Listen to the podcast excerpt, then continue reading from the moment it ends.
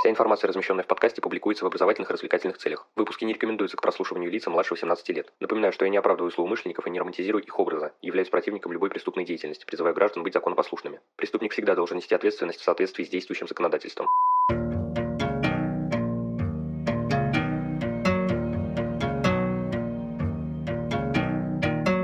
Всем привет, вы на канале Крим One, и сегодня у нас на повестке дня разбор книги Джона Дугласа, Энна Бёрджеса и Роберта К.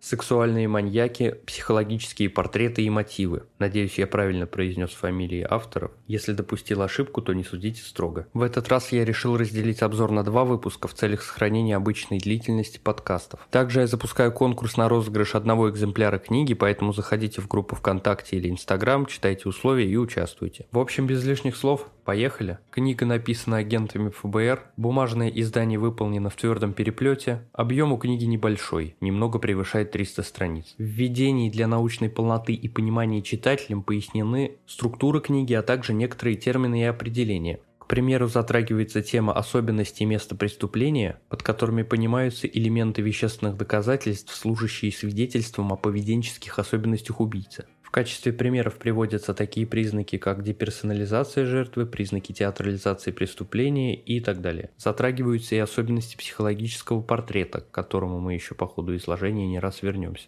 В начале книги рассказывается о криминальном профилировании, появившемся в 70-х годах прошлого столетия, то есть составлении психологических портретов преступников на основании картины преступления. В какой-то момент было принято решение о проведении научного исследования по изучению сексуальных убийц, их личностных особенностей, манер пример совершения преступления, мест происшествий, что в дальнейшем помогло бы описать и составить типичные черты таких людей. Исследуемая выборка оказалась большой – 36 заключенных, отбывающих наказание за убийство на сексуальной почве. Были изучены данные о 118 жертвах преступлений. Данные получались из официальных документов и интервью с преступниками. Последний источник представлял особую сложность. Говорить приходилось в исправительных учреждениях, а там не очень-то комфортабельные условия. Да и собеседники, честно говоря, так себе. Например, после одного одного из интервью агент нажал кнопку вызова надзирателя трижды, но никто не пришел. Напротив же сидел двухметровый амбал, убивший больше десяти человек, причем одной из его особенностей было их расчленение. Преступник попросил агента расслабиться и сообщил, что из-за пересменки или раздачи пайков заключенным надзиратели могут прийти через 15-20 минут. Заметив смущение агента, он сказал, «А вот найдет на меня, так тебе же крупно не повезет, да?» Могу ведь тебе башку открутить и положить ее на стол, чтобы надзирателя порадовать. А я напомню, что по регламенту к заключенным нельзя приходить с огнестрельным оружием, дабы исключить возможность завладения им заключенными. К счастью, агенту удалось протянуть время разговорами до прихода надзирателя, и при выходе из камеры преступник заявил агенту, «Ты же понял, что я пошутил?» Здорово, правда? Мне кажется, после таких шуток и седым остаться можно. В общем, этот случай показал, почему раньше такие интервью не практиковались. С этого момента беседа обязательно проводилась проводилась в присутствии двух агентов. Авторы пишут о том, что перед беседой с преступником необходимо ознакомиться со всей информацией по делу, ну или делам.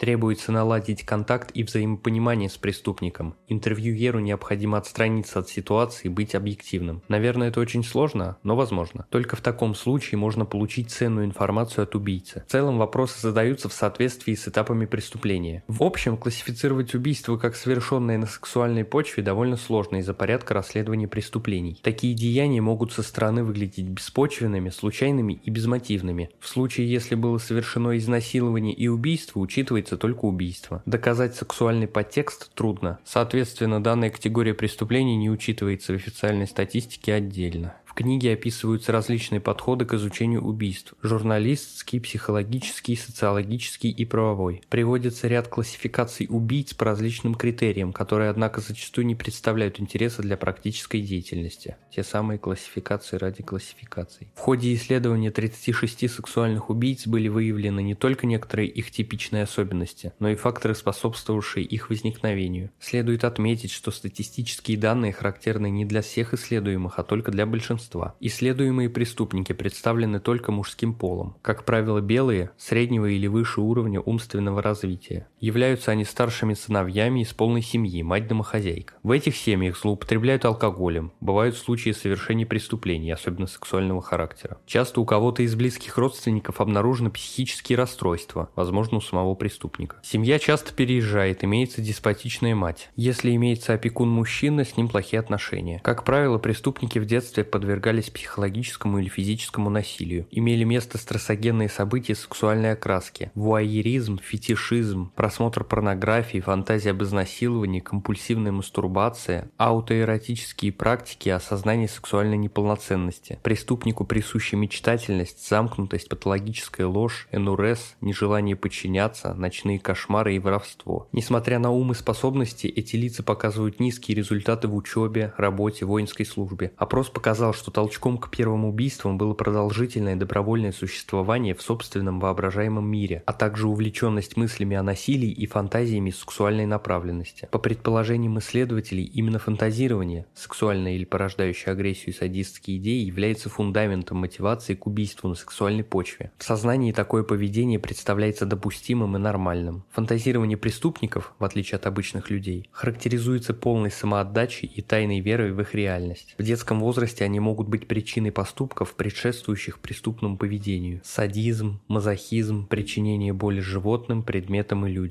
Со временем фантазии становятся более масштабными и изощренными, что выливается в совершении преступлений. Как ни крути, а выражение «все идет из детства» в данном контексте крайне актуально. Еще в 70-е годы на основе некоторого опыта профайлинга удалось вывести два основных типа маньяков – организованный и дезорганизованный. В некоторых случаях можно говорить о смешанном типе. Деление важно с практической точки зрения, так как оно позволяет определить подтекст преступления. Далее приводится довольно подробная характеристика психологических особенностей обоих типов преступников. Организованный маньяк характеризуется следующими чертами. Он обладает хорошими умственными способностями, социально адаптирован, стабильно трудится, сексуально полноценен, относится к старшим детям семьи. Трудовая деятельность отца стабильна. В детстве наблюдалось непоследовательное воспитание. Во время преступления довольно хорошо себя контролирует. Временами употребляет алкоголь. Подвержен стрессу. Живет с женщиной. Мобилен. Следит за новостями о преступлениях и готов к переменам в жизни. Дезорганизованный преступник по своей сути является полной противоположностью организованного и обладает следующими характеристиками. У него средние умственные способности. Он социально незрел, имеет проблемы с работой, сексуально неполноценен, относится к младшим детям семьи. Трудовая деятельность отца нестабильна. В детстве воспитывался сурово. Во время совершения преступления он себя не контролирует. Почти не пьет алкоголь, не подвержен стрессу, живет один. Место работы или жительства располагается недалеко от места преступления. Он не следит за новостями о преступлении, не готов к переменам в жизни. Соответственно, картины преступления у этих типов преступников различаются. Картина преступления организованного преступника характеризуется следующим. Преступление спланировано, с жертвой он не знаком, наблюдается ее персонализация. Разговор с жертвой был управляемым, наблюдается полный контроль со стороны преступника. Он требовал покорности и применял средства усмирения. Совершил агрессивные действия перед убийством и спрятал тело. При этом орудие преступления на месте происшествия отсутствует, а труп подвергается перемещению. Картина же преступления дезорганизованного типа является полной противоположностью. Оно является спонтанным. Жертва или действие знакомы преступнику. Разговоры с жертвой при этом были минимизированы. Картина преступления носит беспорядочный характер. Насилие применяется внезапно, почти не используются средства усмирения. Возможно наличие некрофилии. Тело остается на виду без перемещения, как и орудие преступления. Исследование различий между организованными и дезорганизованными преступлениями дает основание утверждать, что существуют критерии, полезные при создании психологического портрета преступника организованного и дезорганизованного типов. Конечно, нужно помнить, что не всегда он поможет раскрыть преступление, однако оказать большую помощь в ряде случаев действительно ему по силам. Исследователи рассматривают убийство в разрезе четырех этапов.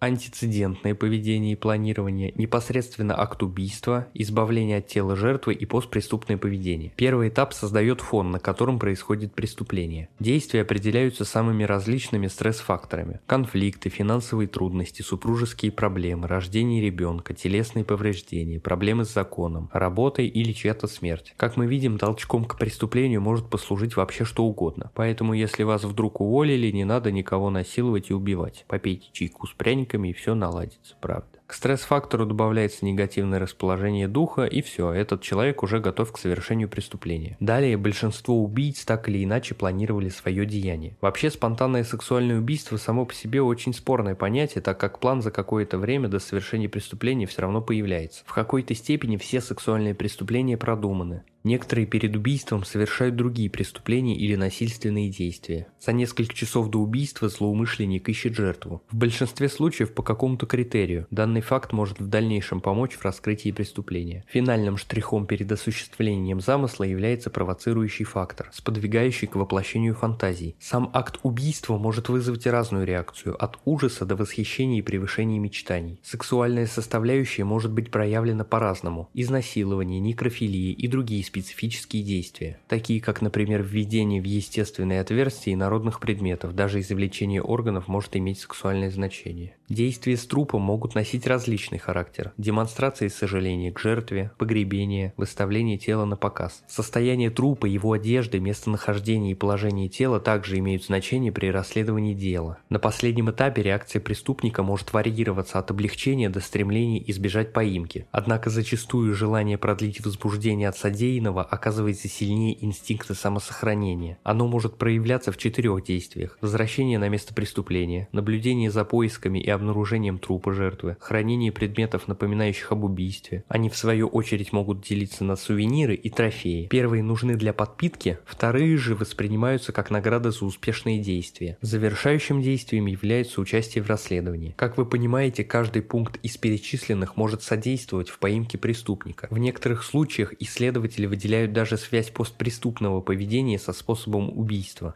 Подавляющем большинстве случаев сексуальные убийцы уже осуждались прежде за сексуальные преступления. Это важная и практически бесперебойно срабатывающая закономерность. Также большинство из проходивших службу в армии сообщали, что их там домогались. На этом моменте я, пожалуй, остановлюсь. Продолжим обзор уже через неделю. Напоминаю вам про конкурс. Аудитория у меня небольшая, поэтому шанс выиграть книгу высок. Так что участвуйте и удачи вам. Что ж, на этом данный выпуск подходит к концу. Благодарю за то, что дослушали его. Следите за подкастом подкастом, ставьте оценки, пишите комментарии. Вступайте в группу ВКонтакте и подписывайтесь на инстаграм Cream One. Оставляйте свои вопросы и пожелания, мне будет приятно. До новых встреч и помните, нераскрываемых преступлений не бывает.